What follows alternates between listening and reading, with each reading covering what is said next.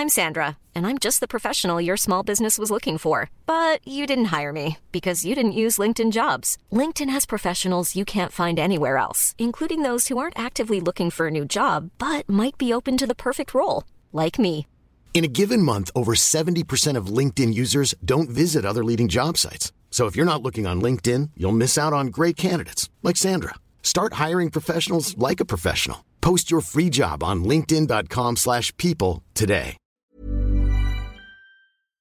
OK，谢谢。以下节目包含成人内容，请在家长指引下收听。欢迎收听文化土豆，我是伊康糯米。今天是我们的调戏栏目，我们聊一部比较新的剧，二零一八年在英国的国家剧院的 National Theatre 上映的一一一部也被录成了 NT Live 的呃话剧，叫《雷曼三部曲》。它是根据意大利作家 Stefano Massini 的一本叫《The Lemon Trilogy》的小说。呃，然后之后被改编成了广播剧，然后再被 Ben Power 改编成了舞台剧的这么一部作品。那雷曼三部曲呢？它有三个部分，有头、有手，还有土豆。这个梗大家待会儿会知道。我想介绍一下我们谁是头啊？Gigi，你是我们调戏栏目的头，从深圳连线。你好，嗨，大家好。呃，然后还有我们的手臂是从上海连线的方照，你已经放出来了吗？哦，对的，是的，嗯，OK。然后还有我就是土豆啊，大家好，G G，你能选跟大家说一下，其实它是一个我们的长期备胎，对吧？这个雷曼三部曲，它为什么会？我我们有多少？我们说了要看这套戏多少年了？对。呃，是当时的宣传很厉害吗？还是怎样？嗯，不是，Anti Life 的这个版本应该好像是二零一九年录的。然后我们基本上是调戏栏目还可能还没开吧，我们或者是开了头一两集之后，我记得我说看，方丈你也说看，然后我这一帆里好像你也说看，我们一直都在说看，但是开始的时候是看不到。是不是方丈在北京看得到，我在深圳就看不到了。然后，呃，后来就是每次说看的时候，都会有别的我们更想看的戏杀出来，就是可能更对这个，嗯，可能是跟当时的，反正我也我觉得我们每次就是也是尽量跟就是周边发生的事情也联系一下。反正雷曼三部曲的话，就是。虽然是非常跟我们日常生活其实还是很有关系，但是它又不是那么直接，所以就是每次都是被推到后面。现在有时候不知道看啥的时候，就可以看它了。嗯，你能简单介绍一下？我其实刚才我都有讲啊，就是它又有广播剧，有小说，又有舞台剧。那从编剧，比如说我们起标题，我们今天是调戏谁写的《雷曼三部曲》呢？我们怎么来？谁是剧作家呢？就是我们现在看到。的这个版本的文字是这个 Ben Power 本巴尔去组织起来吧，就是有多少是真的他的字，谁又他用哪个翻译版本，我他也没有说的特别详细，我也没有特别去研究，因为一方你也找到他这个小说。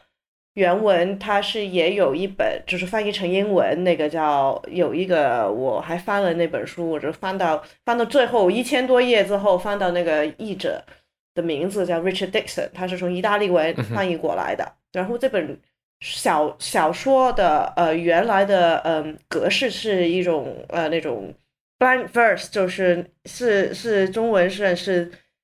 一种没有特别体体。没有什么特别的格律的一种一一一种诗诗歌体，就是它好像连标点都没有的。我就是瞄了一眼，但是他这样改编的话，其实你说所谓编剧的成分有多少，导演的成分有多少，演员的成分有多少，你真的是说不出来。这样一个可能就是从头读到尾是大概九个小时、十个小时的内容，浓缩或者是抽成一个三个小时的内容。这个 Ben Power 其实他就是这十年在英国，其实如果大家看话剧或者是看 Anti Life 的话，可能会看到有很多他的呃作品。然后我们调戏栏目也看过他另外一套改编，就是那个 Medea 美迪亚，也是他改编的。他就是他好像反正几这十年前左右吧，就是是跟伦敦的那个 Almida，就是在北伦敦 Islington 的一个一个呃独立剧场，呃，好像他是其中一个。不是 artistic 的，他都不是那个艺艺术总监，但是反正就是高层或者是跟高层的关系很密切。然后那边有一段时候改编了很多呃那种经典剧，就是从这种希腊的到那个什么呃呃易卜生啊，那个呃契可夫啊等等等等都是。它有会改编，或者是把这个经典的文本去更新到一个呃，就是比较当代的内容，呃，然后另外一个可能，嗯。我们在国内比较熟悉的他做的作品就是《空皇冠》呢，是不是叫《Hollow Crown》？就是大概是也也有六七年前，就是连续拍的莎士比亚的那个历史剧，从这个理查二世一直到理查三世，然后他也有参与部分的那个改编。我觉得可能还有一个很重要的人物就是呃，英国导演 Sam Mendes，对对对，他是导演的那个。American Beauty 嘛，然后后来也导演了最新的两部《零零七》，可能是也不是最新，就是不是最新的，是之前的人套 《Skyfall》和《Spectre》。对对对，然后对对，也应该他也是在舞台剧上也是导导过不很多作品，只是我我都没没都没有见过。就是 Simon 的 Simon 的是他是其实他是从舞台呃起家的。他最著名的就是在，也是在伦敦一个很小的剧场 d o m e r Warehouse，就是只有在伦敦这个 Covent Garden 只有两百五十多个座位的一个一个迷你的那种，真的是那种黑盒子剧场。因为就你想一想，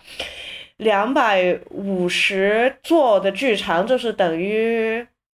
五个班级吧，对不对？五个班级挤在一个小房间里面，就是中，就是学校里面。那我们现在如果去，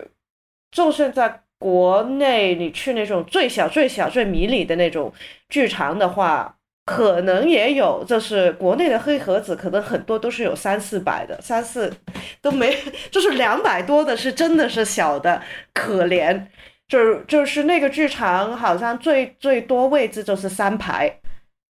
嗯，然后你坐着坐在我从来没有买到过 Doma Warehouse 的票，而你可以去站票啊，站票以前才五磅，然后是站在那个二楼的第三排，所以你不要变成那种老年人都老跟人讲以前才五块钱，以前才五块钱，现在没有五块钱的东西，现在可能十五块了，对不对？但是站票很好，就是只要你有时间去排队的话，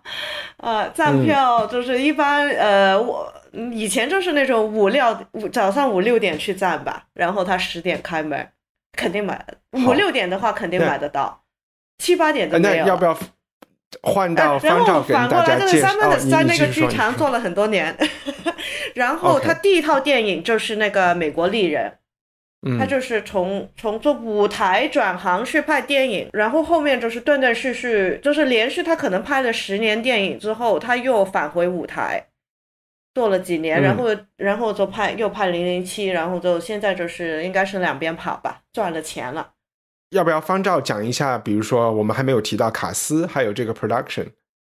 嗯，对，呃，那么这部戏呢，我们看的是这个二零一九年在 NT Live 他去录制的一个版本嘛。呃，但是实际上就是应该在从这部戏二零一八年开始上演到现在的 NT Live 的版本，它的这个 cast 是没有变过的。就是他的呃最核心的这个三个演员是没有是没有变过的，呃，那那这三个演员其实如果。呃，他们刚上台的时候，我想大部分人都能认得出他们，因为他们三个人在太多的，呃，只要你熟悉这些呃英国不论是 ITV 还是 BBC 的英剧的话，这三个人都是老熟人啊。但是从另外一个角度上来讲，可能很少有人直接能够叫出这三个人的名字啊。嗯，呃，其实他们三个人都就是就是他的面部都非常有特征吧，就包括我，呃，刚刚一帆说这个就是。他们三个人在最开始出场的时候演的，这是雷曼三兄弟中的，分别是他这个大哥啊，就是头脑啊，然后二哥是这个呃，所谓的手臂啊，然后那个三 D 是这个，就在最开始介绍说是调停这个头脑和手臂中间的土豆啊，是一棵蔬，是一棵蔬菜啊。因为它皮肤很好，就像刚削了皮的土豆一样光滑。对 对对啊，那这三个人的演员呢，分别第一个人呢是这个这个这个这个西蒙拉塞尔啊。拉塞尔比尔啊，他其实是一个比较，我觉得比较常演莎士比亚剧的演员啊。呃，曾经应该有一个版本也在 NT Live 中引进过的《李尔王》啊，但《李尔王》真的有太多版本了。最近不是大家都在谈论那个那个谁的版本吗？就是啊，不是，是那个谁要演李尔王了？就是那个 X 战士里面那个光头那个人，就是那个工薪演员啊。啊，对对对对对对，他也要演李尔王了。啊，对，所以就是他，呃，我记得反正 NT Live 之前有个版本的《李尔王》是这个这个西蒙拉塞尔比尔演的，对啊，然后另外一个呢，就是有一对招风耳的这个这个这个 Adam Godley 啊，他也经常演这种电影中的叔叔伯伯、父亲啊，或者是这种啊，就类似这种形象吧，反正是我觉得是配角吧，就是你 他的辨识度特别特别高。对他的他外貌的辨识度真的非常非常高啊，但是可能你不一定就是一下子就可以说啊，他是在什么什么里面扮演过谁谁谁啊。这个可能不不那么简单，但他确实是一个啊非常有名的演员。我我能够想起来的他的形象都是这种啊，就是主角的什么父亲啊，或者是什么叔叔啊，呃性格怪异的叔叔啊，什么这这一类的人啊。然后他就是演刚刚那个一帆说的这个土豆这个角色啊。然后最后一个呢是这个大帅哥这个。Ben Miles 啊，还是非常帅的啊！他是演这个中间的这个 Muscle 这个人啊，然后他的这个呃，就是我看到他的上一部剧，就最就离史，我我看过他挺多这种演配角的剧的。我看过他的上一部剧呢，就是和我们之前节目讲的 Carrie Mulligan 搭档的一个剧啊，那个剧呢恰恰好又是我们上一个呃编剧所编的，就是 David Hill 的这个 Collateral。啊，在这个里面就是这个 Ben Miles 演的，我记得是 Carrie Mulligan 的上级，啊啊，所以他们都属于那种你每次你都见过。其实呃，我们在看 NT Live 的这个正式版本的时候，它经常会出现那种最近 NT Live 又出现了什么什么，然后你发现那个海报中每一个演员你其实都认识，但是你不一定都叫得出名字啊。呃，要不然我换一下，我我简要我能简单说一下这个 production，就如果有跟着我们一起看过我们调戏很早有一期讲生孩子的那个戏叫什么名字呀？就是呃 Billy Piper，对，就是看过耶尔玛那个 production 的人，就就就比如说我，然后立刻就说，哎，好像啊，因为在舞台中间是一个玻璃盒子，然后 National Theatre 呢，可能耶尔玛我忘记是哪里了。可能它的那个哦是在 Young Vic，对，制作成本没有那么高啊。就是你可以看到，在 National Theatre 这次给的制作成本，它的这个玻璃盒子是一间玻璃办公室，透明的，隔成了好多间，里面是有家具的啊，还有设就很贵的家具，然后整个盒子是可以旋转的，所以他们其实是有。相当于可能有三个舞台在这个玻璃盒子里旋转的时候，他们可以走不同的啊位置，呃，然后呢，在整个我感觉是有现场有一个钢琴伴奏，对吧？它其实对有一个 live 的现场钢琴伴奏，然后在一个特别宽的背景下面，其实是有视觉投影，呃，做这个布景，而且这个视觉投影其实也是它不是传统的那种舞台的投影。它也许也能算传统吧，它有一点像那种比较比较 avant-garde 的那种电子音乐背后做的那种 VJ 的东西，但是也有它也是有有一点意义的啊。我我觉得高级活动背景板，对对对，高级活动背景板，但还我我觉得还是挺高级的，挺好看的，所以整整个。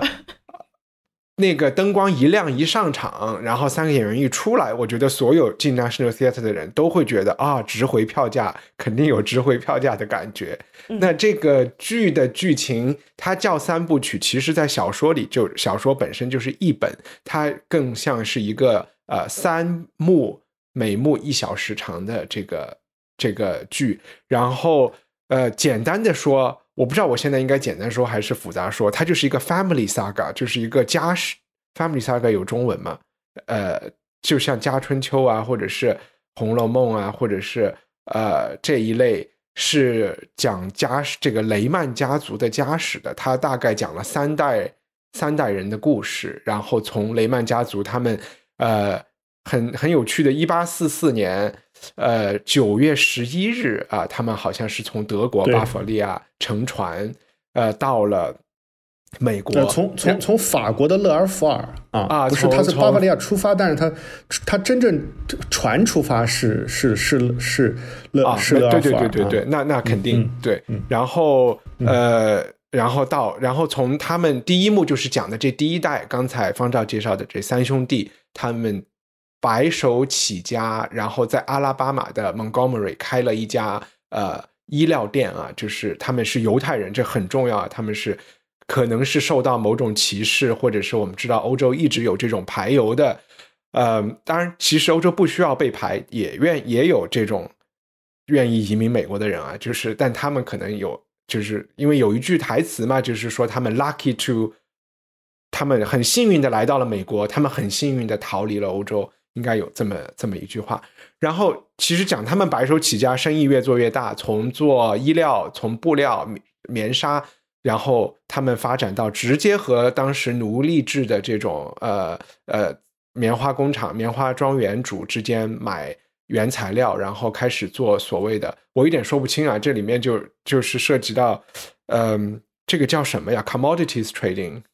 这个东西算啥？大宗商品交易。对对，他们其实就开始做一些大宗商品交易的雏形，做 middleman 啊，然后。第二步呢，其实就大部分发生在纽约。他们呃，随着南北战争的结束，然后工业的重心、经济的重心转移到了纽约，他们就开始在纽约从事一些金融。还刚开始还是和实体经济关系比较大的金融业。这已经到了他们的第二代几个兄弟伙的下一代人。第二幕其实主要结束在经济大萧条之前的那个股灾啊，二九年的股灾。嗯，因为二九年的股灾导致着，呃，就是很多实体经济的崩塌，当然也伴随着在这个所谓的，其实整个你可以看到全球化呀，因为美国接下来介入介入了这个二战，那所有美国商业的生意也都开始做全世界的生意，他们开始和阿拉伯人开始和日本人做生意，所以到了第三幕的时候就开始讲的是战后，就随着科技的进步啊，随着美国的产业升级，就开始进入到。越来越玄乎、越来越虚幻的金融领域就开始直接开始炒股了吧？我觉得第三幕是一个比较奇怪的，因为雷曼这家公司，它就从一个家族企业过渡成为了一个，也是时代的大趋势，过渡成为了一个有职业经理人，感觉上是职业经理人，其实也是被一也是一些有梦想和野心的人由他们来操纵的。呃，这个事情，而且我有一个不明白的事情，就我想问方照。我自己的感觉是，第三幕好像更直接的和我们了解的雷曼兄弟，比如说他们做自己自己的这个 prop trading，你你肯定知道中文是什么，你帮我来翻译，就是他们开始拿钱自己炒股。但是前两幕我其实不太知道他们和真正雷曼家族有没有很强的关系，因为其实里面说到的事情，我觉得就是美国历史、美国商业历史，就它可以是雷曼，可以是。可以是呃高盛，可以是花旗银行，就不一定。我没有把它那么强的看作为一个写实的家族史。嗯，虽然你说有人物啊，有这些名字，但是第三幕可能更多的是和雷曼公司我们在《华尔街日报》上能看到的新闻更相似一些。嗯，那个 prop trading 一般在中文中我们叫自营交易啊啊，自营交易。OK，那一般是这样啊，当然也有其他说法啊。那你们有觉得它的这个历史是有多少是虚构成分，有多少是真正在讲雷曼的这个传记呢？呃，我我可以简单说一下，因为我还是比较关注，就是这个剧，它这这个剧本身最早吸引我的一个要点，也是因为它是它声称吧，起码说它是展现了雷曼家族呃一百多年了以来的这么一个兴衰史嘛，啊，从这个一八四四年这个他他应该叫什么 Harlem，反正就是那个我们也不太会读，后来大家都叫他 Henry，right，就是这个大哥踏上美国的土地，他应该是叫 Haim 就开始，嗯。呃呃 Haim，对他踏上美国的土地到。呃，二零零八年金融危机的时候，雷曼兄弟轰然倒塌啊，甚至这个招牌，因为他们也很看重这个招牌嘛，这个招牌实际上是贯穿整个剧的一个叙述线索啊，都不存在了啊。那本来我是对这个有很大期待的，但是我看这个剧的时候呢，呃，我我是完全不赞同这个剧的这个历史观的啊，我也不赞同。呃，他具体的一些说法，但是呢，呃，因为我不了解雷曼兄弟具体的历史是什么，但是我起码知道，就是他他 present 的这个东东西，可能我不完全是是是是是赞成的啊。呃，当然我说的这个不完全赞成，并不是说呃。因为他这个历史观不对，就损害了这个剧的艺术价值啊，这没有关系啊，只是说，呃，如果你把它当做一个呃，就是呃研究生的这个美国金融史的这个课程来啊来看待的话，可能它还不不那么不不那么好啊，只能这么说啊。就是你既然我稍微梳理一下，它就是我所看到的，它呈现的这个金融历史，就是说最开始。呃，美国的经济的支柱感觉是，嗯呃，南方的 cotton 对吧？是由的奴隶呃作为廉价成本生产出来的 cotton，然后呢，再由北方的这些呃棉棉纱厂啊制造成为布料卖给欧洲，呃，然后其他人再去拿去做成衣啊，做什么？它是一个以这个 textile 就是纺织业主导的一个东西。然后南北战争之后。好像南方就有一点垮了，而且甚甚至所有跟棉纱相关的，这就好像有一点被污名化了。就大家其实都不想做棉的生意了，就觉得就好像说，呃，棉就是血汗工厂啊，就是呃奴隶的东西啊。呃，这个其实在全世界范围，这个东西本身是因为可能就是因为摘棉花就是一个需要是一个很苦的工作嘛，所以它往往。呃，往往会就是吸引，哎，算了，这个事儿也没法说啊，就是，嗯，就这么一回事儿。然后接下来他们好像就提到了，呃，火车，对吧？我们知道美国的要他要建立一个呃内部的市场，然后要连接南北，当时可能有淘呃东西有淘金热呀，有什么，他们就开始投资火车，那个时候成为最高的技术，呃，所以这里面呈现的还是一个，就是说。在代际不同的代，每新一代人总是对技术最感兴趣。还有，呃，从火车他们开始到船运，就就涉及到全球化的问题。他们要投资啊，或者是呃，就是组织了一个资本团去开发巴拿巴拿马大运河，呃，来来搞搞船运。然后接下来是不是他们有染指汽车？我不太清楚，稍微提了两嘴。呃，但是他们过渡到金融业的这个点呢？又其实和南方在南北战争之后需要重建有点关系。他们好像是从嗯阿拉巴马政府那里去要了一笔钱，然后呢说我们来帮你贷款贷出去搞重建啊，就跟二战后的重建项目一样。好像他们的金融业是从这里起家的，所以它倒不是说一个清晰的说我们的这个阶段和那个阶段有什么界限，而是因为兄弟几伙人，不同人有不同的侧重。他们慢慢的开始从农业到工业到呃金融，然后再到可能到后来到非常衍生产品啊，借助呃电脑啊来做这些事情。所以刚才方照提到的历史观，呃，我不知道，就想听你讲的，你不同意的具体的点是什么？我看到的呢，就还是说，呃，好像技术在更新，他们在追逐。更大的利润，他们一直在说，他们要好多零嘛，他们喜欢零啊，多加几个零，对对对对对，然后几位数几位数的利润啊，呃，就是呃，就是一帆，我觉得你是比较客观的反映了，就是呃，起码我们看到的这个三个小时、三个多多小时吧，三个多小时版本的这个改编版的，他所想给我们讲的故事，而且这个故事呢，其实不仅仅是演出来的啊，它其实是由这个演员同时担任。一个第三就是上帝视角的叙述者告诉啊我们的，他们既演自己也演别人，其实而且还演上帝啊，他们这个是一个非常非常好的 production，这些演员的表演是无可挑剔的，而且呃，我可以说是就从艺术上来讲，就是这是一个呃制作特别特别精良的一个剧啊，我想这些都是好，包括它的布景啊，它背后展示那些纽约的变化什么的，呃，但是可能我就是呃就是我。我我们从某种学科的偏见出发啊，就是这样一种啊所谓的这种啊，这个先开始有种植园、有棉花啊，然后呢有这个铁路啊，有这种航运啊，然后有后面还有娱乐业是吧？他还特别提到了这个，对，然后有信息技术，有这种对对对，在信息技术下驱动的金融业是吧？反正就是他们反复强调说啊，我们现在都不用那些钢铁了啊，什么不用那些就是东西了，什么燃油、石油我们都不用了，我们就就打数字就行了啊。那么呃，这样一套资本主义发展史呢，呃，我想就是比较符合可能现在很多 呃很多高中课本啊，或者一些一些东东一些一些一些东东西啊，但是我们现在可能不呃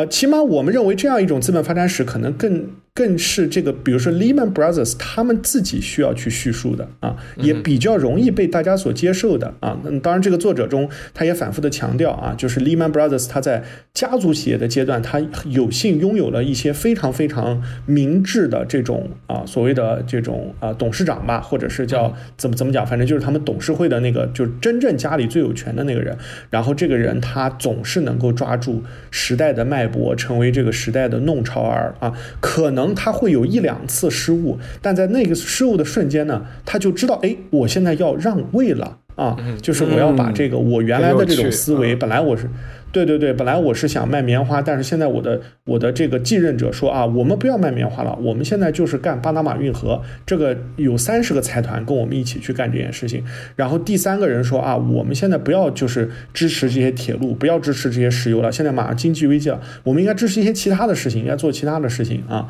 那么所以就是每一次好像都有一个这样的。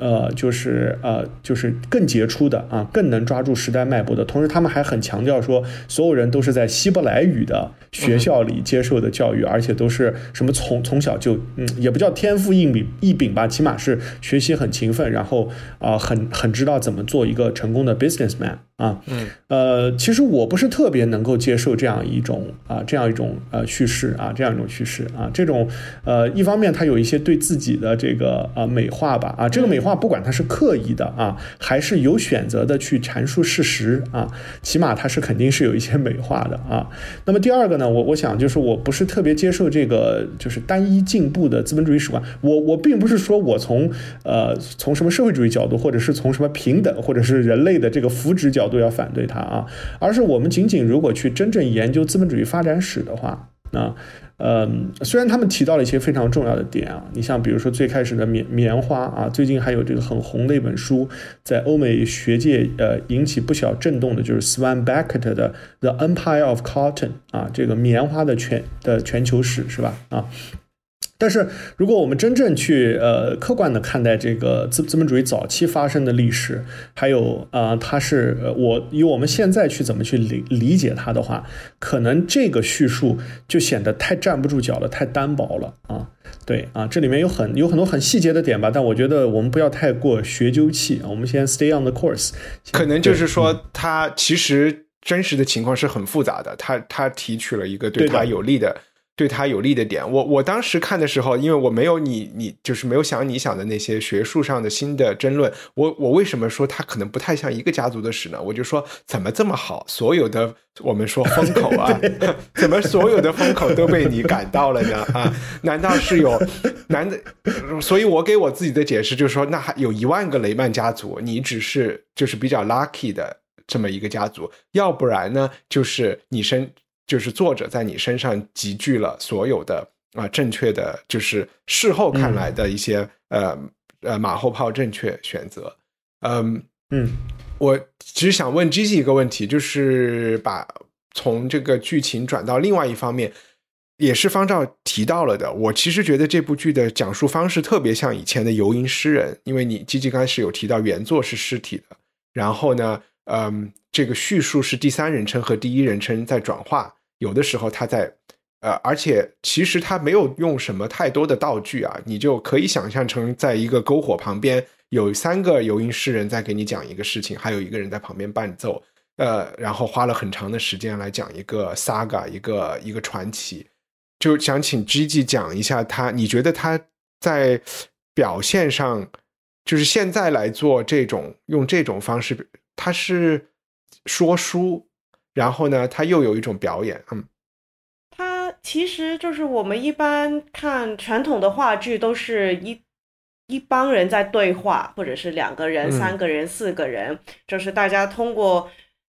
相相对比较真实的那些对话去把故事讲出来。我们之前看的基本上都是这样，要不是就是一个人在自说自话，然后就把故事讲出来。但是我们好像是基本上没有，我们看的连有旁白的都不多。嗯嗯就是没有看那种像那种呃希腊的那种会有一个嗯 chorus 的走出来说一堆，然后再演再说一堆。但是这个的话，如果用这中文来说，它就是说书或者是类似评弹的那种，一个人把整件事，其实三个人把整件事讲出来，但是这三个人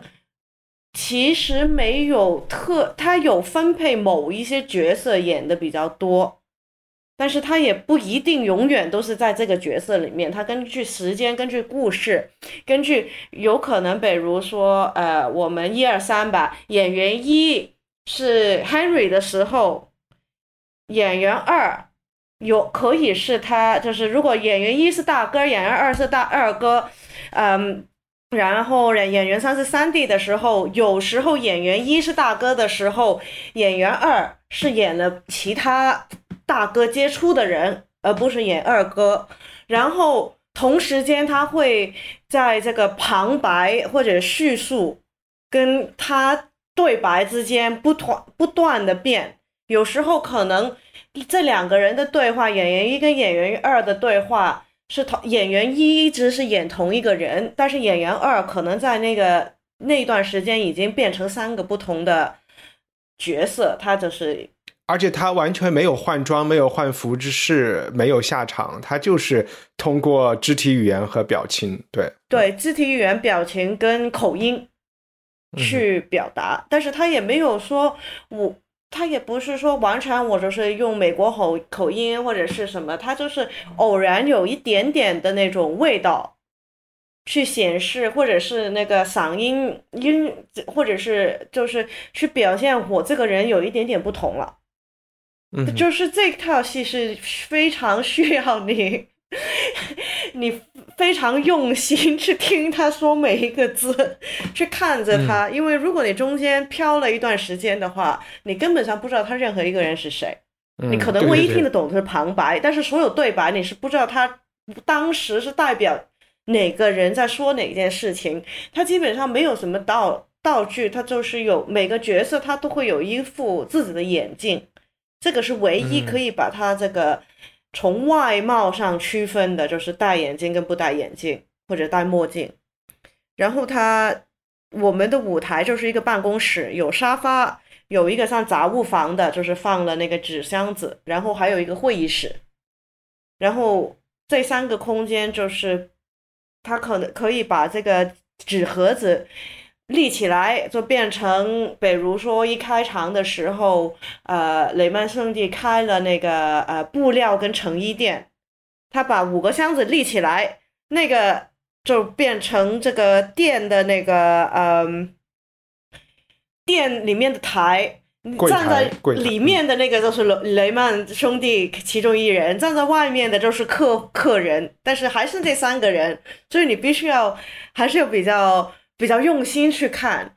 嗯，我觉得。而且你这么一说，我觉得对演员的要求也很高。他们其实自己还在当布景，就是对吧？对对对，他还还要当布景，嗯、他都是任何一刻他要很清楚他是谁，嗯，然后他要很快的这个转换。因为，而且他每一个彩排的时候，彩排的时候会突然说我是谁。不单他不单就是只是演男人，他还演很多女人，而且不同年龄的女人、嗯、或者是小孩，从这是小小女生、小男生、老太婆、老爷爷，就是美女、明星，什么都有。这，但是他只会可能开始之前用一句话或者是两句话，甚至一两个字，只是去表达我现在是谁，或者是另外一个人说啊。啊，这个是一个匈牙利人，他肚子他很胖，什么什么的很粗鲁，就是就就是你没有听到那句的时候，你就只能靠他那个肢体语言跟声音去去判别这个人是谁。就我觉得这个真的是很考演员，你没有这种舞台经验非常丰富，而且而且你别忘了，我们是看电影版，我们看到很多细节。你在剧场里面看，你买在那那些便宜位置的话，你可能隔了十几二十米，但是这些演员还是能够把他要塑造的那个角色可以全传递到那个空间。是一个技术活，就是我看这套戏，其实内容我已经没有特别留意，已经是大概知道谁是谁，大概就是因为我本身对这个历史啊，对什么金金融经济啊那那些东西我都不特别懂，呃，就是我看的时候，我纯是纯着看着演员之后，我已经不太理会他里面演什么的说什么了，我说是大概明白他们的关系。他实际讲什么已经没关系了，因为就是你看到他们的那个演出，然后另外的你也看可以看到从侧面看到就是那个 Sam Mendes 们，但是他作为一个导演，他是一个非常非常从那个文本出发，他就是他所有的东西都是从这个剧本台词里面出来的，他没他他是。如果你看，就是你特别，如果你对比，就是看电影啊，跟看舞台的话，看不同国家、不同呃，就是年纪的呃演呃导演的话，你会看到有一些就是很喜欢，就是可能有做打打造一个概念出来，或者是有一些就是很很喜欢，就是舞台效果。或者就是，或者是电影里面的那种特效啊，等等等等。但是有一些导演的话，他就是所有的时间跟心血都花在演员跟文字之间，他要确保你每一个文每一个字都演出来，而且就是他把每一个字中字与字中间跟这个一句话背后。都可以很明确的表达出来。那当然，你这一套戏大家不特别熟悉那个故事，文字不特别熟悉，其实很难看得出他究竟下了多少功夫。因为很多就是是演员好还是导演好，导演好，你这个看不出来的。但是如果我们就是以后有时间可以，比如说他，我也不知道他有没有拍，比如说做做一套像莎士比亚。我们闲的时候可以就是连续看三，就是像我们上次看那个卖黑白的时候，我们看了两个不同的版本，一很明显，一个版本就是纯纯文字，另外一个版本是纯纯图像，纯发。挥。就是那个时候，你就会看到导演怎么把同一句话，不同导演把同一句话可以有不同的深度跟不同的意思，然后一句话就可以把整套剧。呃，做的很完美，或者是把它拖垮了。但是三班的是真的是可以两三句话，就是我以前看过他演的那些莎士比亚，就是他两三句话就是把所有该说的事情都讲清楚，就是或者是一个动作。然后你再去看别人去导演莎士比亚的话，看同一套剧，你就根本上就不知道人家在说什么。你会会不会觉得，就是从也听下方照的样，从表演上。我觉得就是类型不一样。刚才听呃吉吉讲，我也会突然觉得是说，会不会他肯定无疑是的这个演演员炫技的是一个很重要的，对吧？这这不是一个什么演员都敢接的活儿。而且我觉得，因为你的就三个人演嘛，你很容易被另外两个人给比下去。然后在这里面，其实那个最年轻的 Ben，那个叫什么是 Ben Miles 吗？还是什么 Miles？我觉得他稍微吃亏一点，就是他长得太好看了，然后对对，他就会有一点吃亏。你说被他的脸有一点点，嗯，对我对他，你就会觉得他比较平均，比较就是特色就没有那么没有天助他也。另外一个层面呢，你也会觉得可能他对也是有这个线性的，或者是一个这种进步式的这种叙事，就人还是有一点脸谱化，就是从。因为当然，你这么一个群像，一个群像下来，就是好像他们也没有什么，他们唯一的纠结就是会做噩梦，对吧？然后，但是他们马上会找到一个一个方式来解决他们的他们的存在危机和他们的这个人生的意义，马上能能能解决嗯。嗯，啊，我觉得首先就这个剧，如果呃。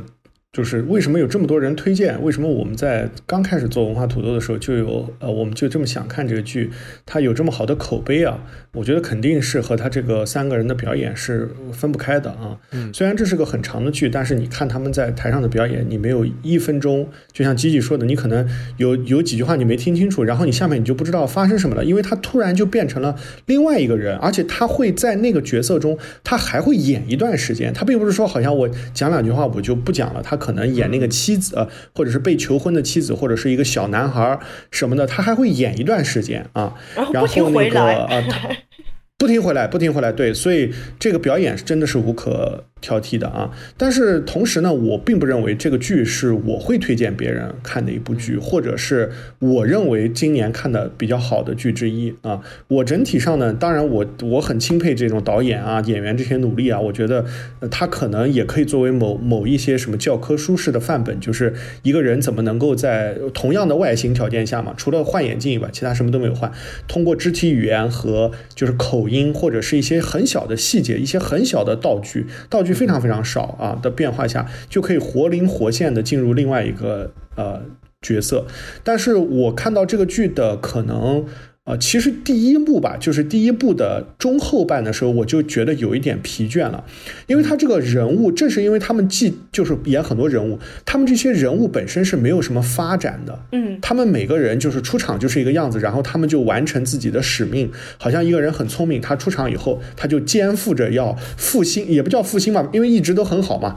就肩负着要把这个雷曼变成未来的雷曼的这个使命，而且他好像从来没有经历什么权力斗争，他们就这个。家族这个董事会，哎，我就投你，你就马上就进来了，然后不合适的人立刻就走了，就是非常的顺滑，知道吗？包括什么去参加巴拿马这个运河，都是。所有人举手赞成，就是在他的这个剧本里是这么写的，就是说我们所有人都赞成这件事情。尽管这个家族最老的两个人最开始是想要就是跟房地产商一起给工人阶级盖房子的，对对，但是他们很快就无语了，因为就是所有第二代就就特别的，就是所有的每个人好像他们一出生，他们就有点像一个武林大会，他的那个巴拿马就是一个什么招式一出来，所有人就马上拜他为师。对对对，而且它这个叙述的这个重复感其实还是挺强的，因为呃，如果你抛去那些什么结婚呢，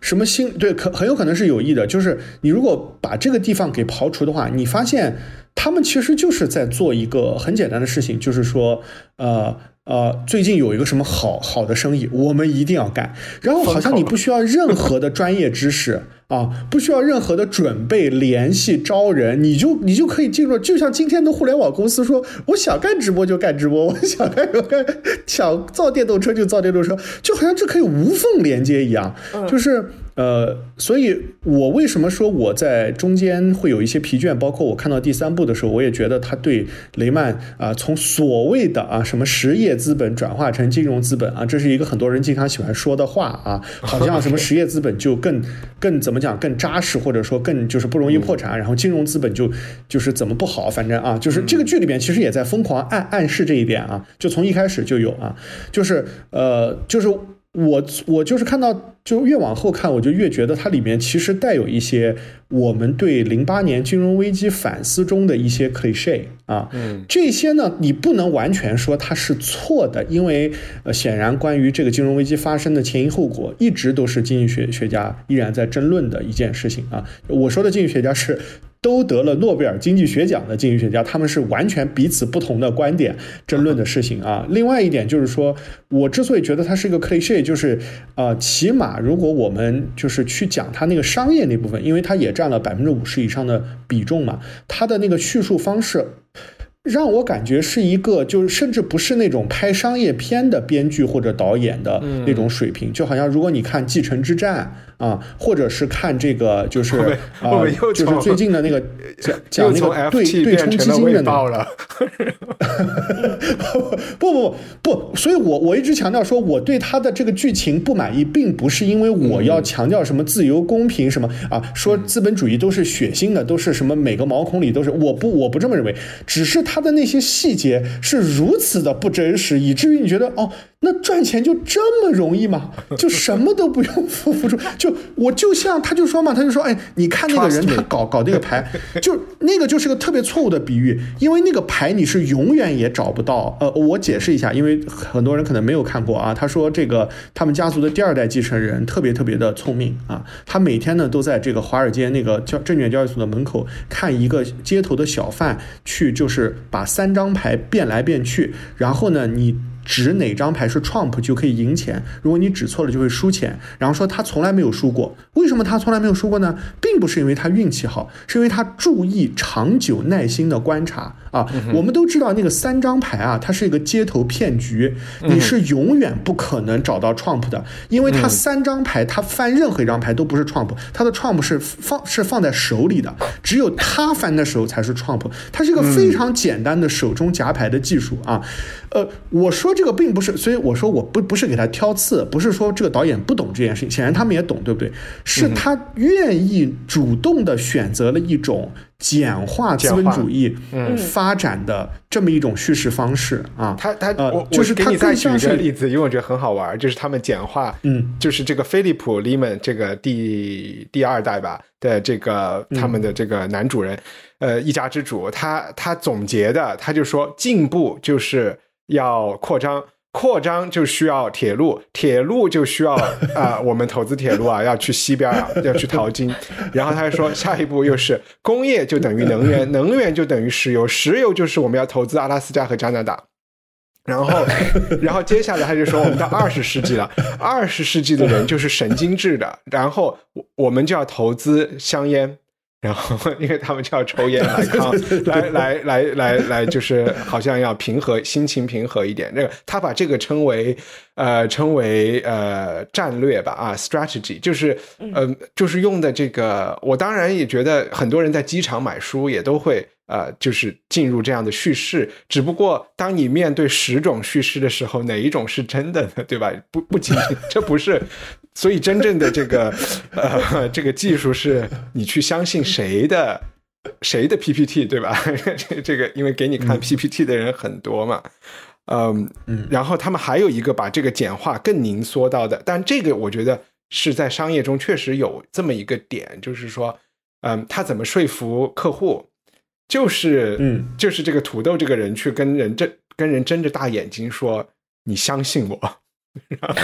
后，这最大的单都是这么拿到的啊。就是大家都觉得这条戏这么好看，因为我觉得一来大部分去看戏的人都不懂这个经济历史、经济发展史，这个他们也不特别懂的，而且就是你在这个这么高光炫目的那种表演方式。到最后，其实大部分人，我我觉得你都不知道他说演什么都 OK 的。他演就是，反正你演啥都没所谓，就是他是谁，就是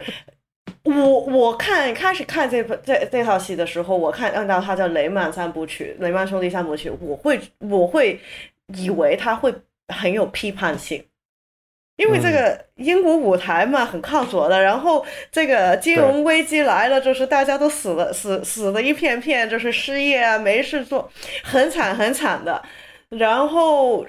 特别是英国的英国的那个说文艺界，因为以前都是政府资助，然后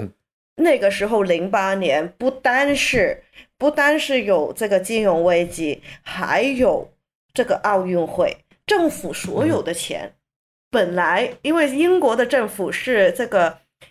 文化康乐，就是运动跟文化是同一个政府部门，当时是资助的，嗯所以你有体育活动的话，所有文化的钱呢都往体育那边去了。嗯，他的他那个预算就是没有没有什么，所以反正所有钱都往奥运会去。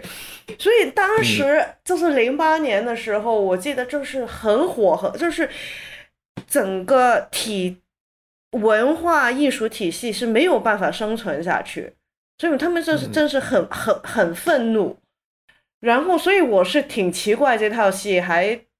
对这雷，这是还叫雷曼的这几代人还还还这么客气。因为有可能是因为原著是意大利人写，我我觉得对于他们来讲还是挺就是几年那那段时候，就是零六到零八年、零九年的时候，其实英国也有好几套也是关于不同的金融危机、金融风暴，就是特别是美国之前的各种骗局呗，就是有一个是叫 Enron 的音乐剧。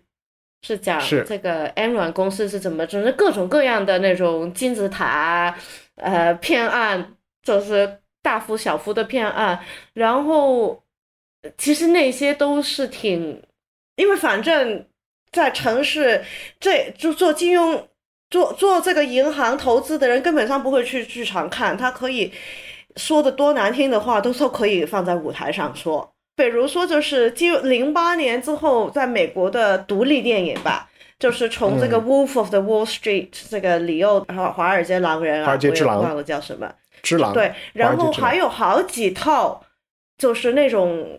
更更文艺一点的那种 Wes Anderson 之类的记录，就是那种我也不知道九十年代那种独立独立电影的那种导演。最最近的是有一套是拍了那个。巴拿马的那个 Panama Papers，就是反正还是有好几套这种，是 Big Short 有一套是，嗯，Laundromat 对，你说巴拿马的是 The Laundromat，对对对，还有好就是这十十来年有好几套也是关于从零八年前后的，就是美国的经济对全球的影响的电影，不是纪录片，是电影，就是故事片，嗯。都还是都还是对参与的人物挺凶的，但是相对来说，我觉得这个也是挺挺温和的，基本上没有没有任何批判性。就是在所有的这种呃纪录片啊，其实包括就更不说电呃就是虚构的作品了，都有一条暗线，就是道德沦丧嘛。在这个里面，我觉得就是另外一个，因为他其实从一开始就就讲了，这是犹太人，他们是读旧约圣经的，然后他们的教育就是要就是要呃非常熟悉当时希腊呃那个埃及人是怎么整犹太人啊，就开始就有很多这些洗脑。这三代人，你有三有三代人死嘛？就是最浓缩的，就是看到他们。这个犹太人死了以后的这个 Shiva，就我不知道是怎么，就是守灵啊的这一个仪式，在第一代人的时候，他们是要十天还是一个礼拜在家里待着，不能做饭，邻居给你们送吃的，然后在那儿守灵。守到第二代人死的时候，就说呃三天啊，因为守，因为他们是家族企业，守灵就意味着商店要关门，就变成了三天。到第三代人的时候，就是我们三分钟默哀，因为那个时候已经是一个二十四小时交易的一个这个全球市场了，他们呃找不出时间来为这个 为家里人守灵，然后所以我觉得你可以看出这部剧里就是关于旧约的各种梗就更多了，他还是有在讲一种，他倒没有说是道德沦丧吧，但起码是一个就是旧的神慢慢的被遗忘了嘛，然后。无非就是新的神被崇拜，然后当然，我觉得就其实这个东西是所有所有讲美国故事，因为而且我觉得美国梦是一个天使的坠落，然后新就是大家都就去拜金了，这也是一个套路来的，好难走出这个套路来讲来讲故事。嗯。嗯，没有，就是因为我是反正就是因为他就是有这么多人物，这么多故事，然后这么多条线，他。三个小时，他他其实永远他都都没有可能会有很强烈的任何感情啊、升华啊、救赎啊，或者是批判，因为他根本上没时间去做这种事情。他把事情讲清楚已经很厉害了。就是反正我看到最后，就是你可能不会，你视觉上有一些内容是很挺冲击、挺震撼的，但是我会说内容上可能是不特别有。嗯，刚才关于道德的沦丧，是有人要说什么吗？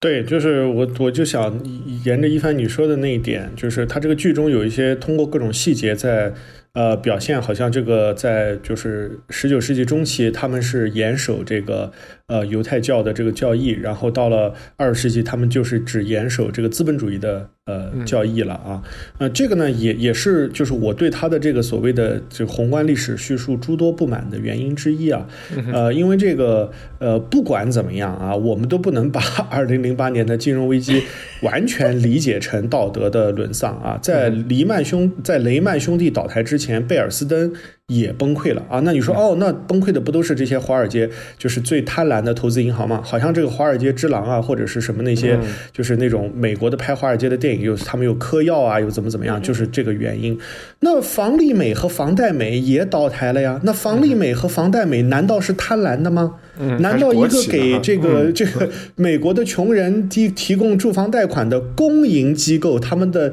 老板也天天嗑药吗？是这样的吗？而且房利美和房贷美的贷款规模，如果我们从这个呃，就是因为那个，因为我们总是说啊，雷曼好像他怎么怎么样，他搞了多少多少啊，他那个是这个就是呃，其实是他的那个金融呃衍衍生品的名义价值嘛。我们如果把名义价值比这个真正真实的这个钱款规模的话，是这个用苹果比橘。它是不好比的啊，但是房利美和房贷美，它就是真实的这个房地产抵押贷款啊，它的贷款规模远远超过啊这个任何一个就是所谓的在金融危危机中遭受冲击的这个不管不管是投资银行还是商业银行，而且绝大多数商业银行其实也没有遭受那么大的啊冲击啊，嗯呃，所以就是说这个所谓的什么就是啊道德沦沦丧啊什么这一点啊，它是比较就是可能在一个叙述中，它是一个。就是最开始的一个起点，也是一个我们可以最开始去反思的一个问题啊。呃，它也不应该被回避啊，也不能说啊，反正这个这这个做金融的人都是这样，他们也身不由己啊，或者说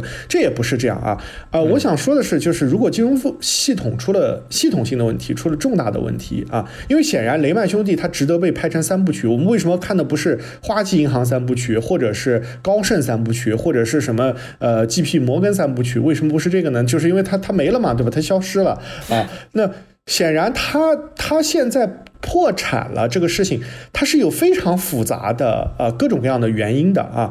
他和他当年在什么阿拉巴马什么做棉花生意做布料啊，然后怎么怎么样，然后今天又到了纽约，好像这他一直强调嘛，他们最开始都是在 Liberty Street 啊，就是在这个自由街这个地方开了一个呃，就纽约办事处吧，应该叫是啊，这个什么什么啊，就呃。这个中间它没有那么强烈的逻辑关系啊。其实之所以它我们要看今天这个，我最开始在看这个剧的前十分钟，期待是非常高的，因为它最开始的五分钟，可能我们看了三个多小时都忘记了，它最开始的五分钟是用一个收音机啊，一个就是公共广播电台的一个话外音来说啊，这个。我们今天发生了什么事情啊？这个 Henry Paulson 他说我不会救。我原来以为这个所谓的这个话外音或者是提示，或者是我们讲川剧里面的帮腔啊，都是用这种很微妙的形式展现出来的。后来发现不是，纯粹就是炫技，就每个演员都轮流的来说一些话外音，还有钢琴话外音是吧？就是什么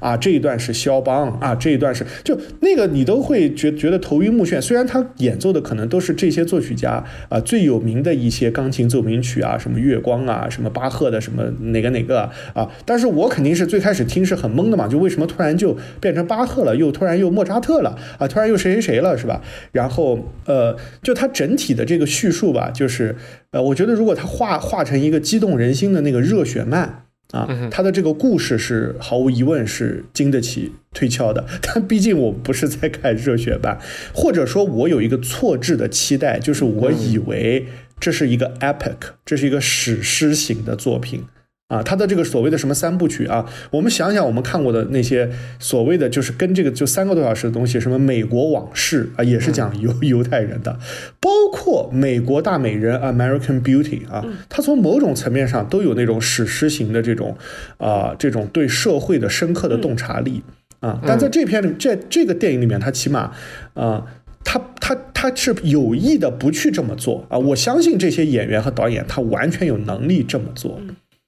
其实我在我你们说这些的时候，我是在想，在道德批判，这其实和社会批判，这其实是有一点矛盾的。就是你通常我们会觉得比较保守的人来道德批判，对吧？啊，你忘记了宗教啊，你忘记了就是道德这些。但是，嗯，但是推动社会主义改革的这些，呃，要就是这些力量，又恰恰是法国大革命的这个力量，是最要打败旧世界的。所以，嗯，我也没有想得太清楚。我有有时候总觉得，这这是就是每次。我觉得文艺作品要批判什么的时候的一个矛盾，就是他如果两件事情都要批判的话，就会遇到就会遇到一些问，两个事情都不能做得太太好。可能不是，可能说批判可能不是太对，就是他没有一，就是你看到最后，我是会觉得这套戏没有一股激情，它没有一个核心。嗯，它的核心是演技。嗯，对，他的内容其实他演什么都没所谓，他是雷曼好还是还是真的是菜场三个菜场大妈都可以，就是任何一个，他是任何一个故事，任何的角色，如果他是用这个方法来演的话，都会很好。有如果你也有这三个演员的话，都会很好看。但是如果你真的是从内容上来说的话，就是好像他，嗯，我觉得有一个地方内容上他是做的还挺好的。这个好呢，并不是他首创，或者是说特别高明，但是呢，肯定和之前你们提到的一些呃，就是比说到的一些批评要好。就是我觉得它体现了家族企业，或者是创业人，或者是说在资本主义中那种很原始的动力。他在描述这些事情上，我觉得。给我了一种相对真实的感觉，就是它其实是非理性的，它其实是呃呃来自于某种内在的冲动。就比如说，他可能决定投资某某一件事情，其实是为了呃缓解自己的某一种噩梦也好呀，或者是一种恐惧也好啊。就是他他的决策背后的那个原因是复杂的，并不一定是给你看的那个 PPT 上的原因，只不过你的 PPT 和他。想解决当时的问题有不谋而合，这是一个；另外一个就是他们对于呃职业经理人啊，或者是对于非呃雷曼不信雷曼的人的他们的动机和他们能做的事情，他们是觉得这些人都是工具人嘛啊，就是他其实前两代人对这个家族的这个信，虽然每一个兄弟伙他们想做的事情不太一样，反正我能看出来，就是说。它里边有很多非常人性、非常 artificial、非常跟这个商业和技术的进步没有那么大关系的，就是他们认定了我们是一家人，然后我们其实是随便在乱做事情，然后呢，后世再来说啊，这是他们看准了什么什么什么。就我觉得他确实表现出了，嗯，也许他的那种随意、随便就赚到钱了，是，就是他就是看到了这种叫怎么讲不理性的地方嘛，啊。就是和学术商学院讲的东西不太一样的地方，我也没有去过商学院，所以我也不要乱乱给别人扣帽子。嗯，我我自己是有点推荐人看的，可能第一个原因是我关在小黑屋里看的比较细，所以我觉得它的呃，它这个玻璃盒子里面还是很精致的，它的台词每一幕之间相互的联系，然后有一些。有一些结构性的东西，不不管是语言还是音乐还是什么排比性的东西，又重复的出现啊什么的，就我觉得它还是编织的很精妙啊。嗯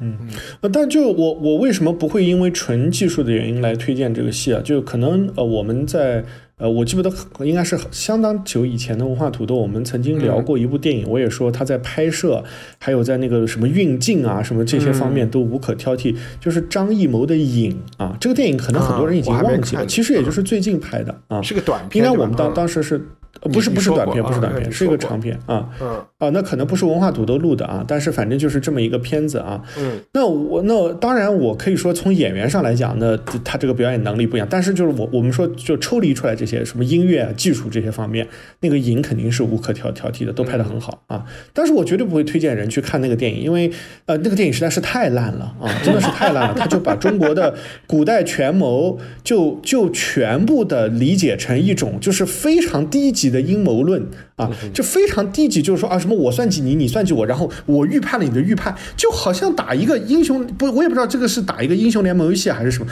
就非常非常的那种，就是在拱猪嘛，就是白对对对对对对对对，就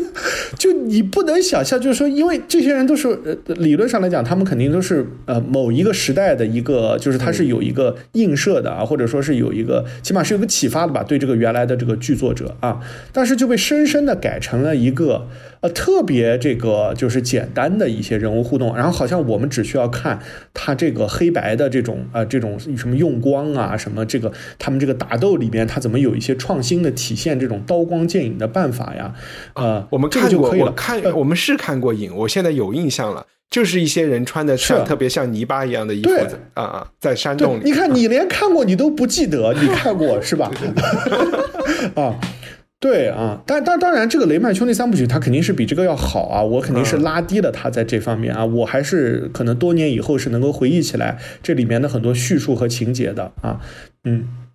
其实我我我就想到的就是那个菲利普罗斯写的《American Pastoral》，我不知道有没有被拍成电影，但是这个小说也是讲的这个犹太移民，可能好像是在新英格兰，也是做手套的一家人，但是他们就是通过了两代人之后，进入了完美呃呃美国中产啊，就是非常富裕，是企业家，呃，但是是一个传统家族企业，呃，小孩儿、老婆，老婆是什么？新泽西 Miss Miss New Jersey 这种啊，这种家庭里，嗯呃，然后他和 Miss New Jersey 生下来的小孩儿也绝对是完美，完美人生，嗯结果最后当了自杀炸弹，还不是自杀，当了恐怖，就相当于当了一个那种共产主义恐怖分子，呃，还是帮巴勒斯坦就炸在他们那个小镇上炸了一个邮邮局，然后还炸死了，就是相当于是街坊，然后就来讲这个，呃，当然是虚构的，就是就来讲这个爸爸深刻的反思。深刻的就是完全的不解，完全的不知道，那怎么可能我们在美国会发生我们的这样的家庭会发生这样的事情？他就是挖空心思的，就是深刻的反思了好几百页纸，然后那个就会觉得是，他也是一个家族史中的一个很小，但是也是一个很很极端，用一个特别极端的事情来呃来检讨和控诉美国文化中的一种一种东西，但也挺复杂的。我我会把它理解为，就其实就是美国梦这个这个这个提法，可能本身就有很大的问题。它，嗯嗯嗯，就是太正常了啊，然后就会嗯培养出一种一个一个人来报复你，就是对于这个正常的一个反一个反叛。有编辑推荐吗？哦，我其实就推荐我刚刚提到的这本书吧啊，这本书现在也有中文译本啊，就是《棉的帝国》啊，我们看看 Swanbacker 给我们讲了一个什么样一个得意的这个美国历史学家，他要怎么给我们讲棉花在全球的扩的。扩张史啊，这本书如果你看不进去的话，会稍微有一点点无聊啊，因为里面也有一些呃会抗拒，就会会让人产生抗拒的东西，什么一些图表啊，然后一些嗯你完全不知道的地名啊，什么？印度那些地方啊，什么之类的啊。但是如果你看进去的话呢，我觉得呃嗯，这这是这是就是不论你是一个专业学者还是一个普通人，呃，你你都可以得得到很多的懂东西啊，不管你同意还是不同意它。嗯，哎，是不是有一个说法是说什么地震带还是以前跟棉花产地有什么关系啊，或者是跟地壳运动有什么关系？我不知道你这个棉花这个我还真不知道啊，这我不知道到啊。就是他们去嗯看所有、呃，就是其实他是研究 slavery 的一些 map 一些地图，就是跟奴隶有关的地地图，然后和就是可能地壳形成的这个几几百万年前地球的一些地形图，就会发现在这个碰撞的地方，其实就会有特别肥沃的土地，然后。就是几百万年后，人类这个农耕文明发展发展以后，就在那个地方开始种棉花，然后可能又因为啊这个这个这个听上去特别像马克布洛赫比较赞成的这一派的说法啊。其实啊。不论是马克布洛赫还是他的继任者，就是写这个菲利普二世时期的地中海世界的这个呃，布罗代尔，他们都有，他们都有这样的思想倾向啊。他们认为只有是远古的事情所决决定的事情，才是历史决定的事情啊。但是这个往往是就是有了结论以后找证据啊，因为年年鉴学派有很多很多值得我们学习的东西，但我不认为这是值得我们学习的东东西。我觉得他们所讲的很多很多话都非常精彩啊，但是我们不应该用他们讲的表面意思来理解他们所讲的这些话。我我就是在 Reddit 上看到的一张图而已啊。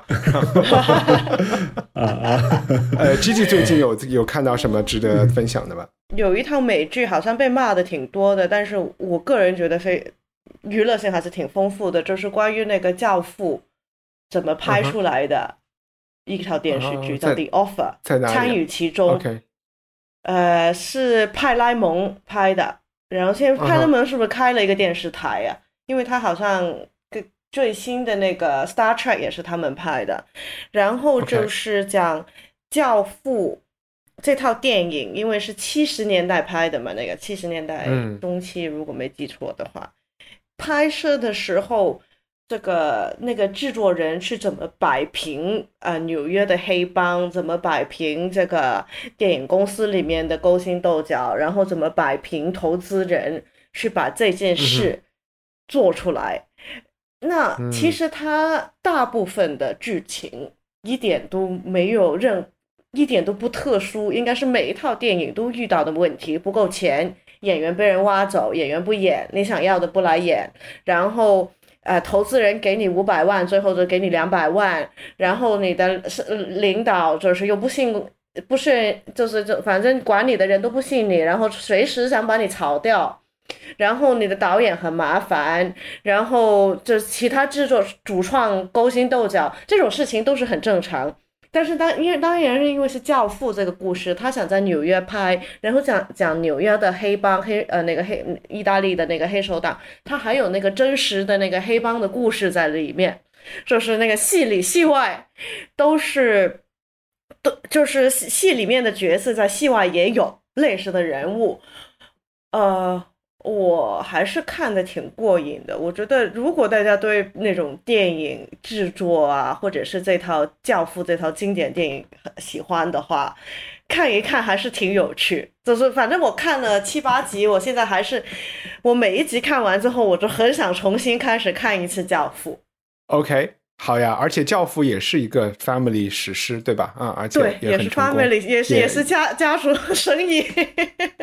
没有，就是也跟这个雷曼的故事其实有一点类似的，也是从欧洲移民怎么走到成功，然后最后走到是 那个没落的一个故事。对对对，嗯，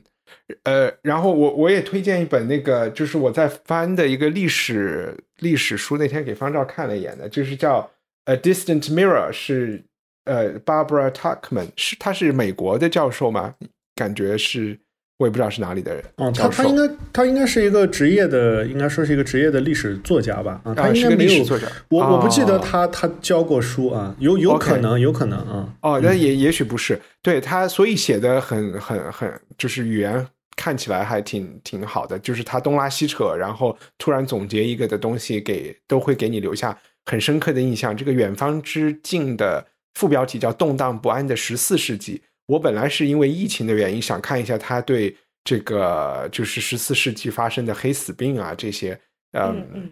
是讲这些情况。这个这一部分在中间，但是之前，呃，我我后来又从第一章开始看，他好像有一点在叙述法国一个贵族家庭是通过他们这一支呃这一个家庭的历史，在十四世纪的呃发展来讲这个历史的，还。嗯，反正中世纪我觉得就是一个很好玩的时时间呗，就是所有人都可以在里面找到很多自己想找的东西，所以它就是一个，嗯然后我们又不太熟悉，就是一块宝藏来的。嗯嗯，好吧，那这本书我也没有找到中文版，但是它有英文版，也有有声书。OK，它的英文名字叫《A Distant Mirror》，我把它放在文字资料里。嗯，好吧，谢谢大家，拜拜。拜拜。谢谢谢谢，拜拜。希望你喜欢这期节目，在我们的 show notes 里，你可以找到更多相关信息和链接。在我们的官网上，赞助人可以免费收听 Unpack 系列，每月分享一部经典非虚构作品。你可以在 Twitter 和微博上搜索“文化土豆”，关注主播最新的账号和发布。我们的官网是 culturepotato 点 com。I'm Sandra, and I'm just the professional your small business was looking for. But you didn't hire me because you didn't use LinkedIn jobs. LinkedIn has professionals you can't find anywhere else, including those who aren't actively looking for a new job but might be open to the perfect role, like me. In a given month, over 70% of LinkedIn users don't visit other leading job sites. So if you're not looking on LinkedIn, you'll miss out on great candidates like Sandra. Start hiring professionals like a professional. Post your free job on linkedin.com/people today. Millions of people have lost weight with personalized plans from Noom, like Evan, who can't stand salads and still lost 50 pounds. Salads, generally, for most people, are the easy button, right? For me, that wasn't an option. I never really was a salad guy. That's just not who I am. But Noom worked for me. Get your personalized plan today at Noom.com. Real Noom user compensated to provide their story. In four weeks, the typical Noom user can expect to lose one to two pounds per week. Individual results may vary.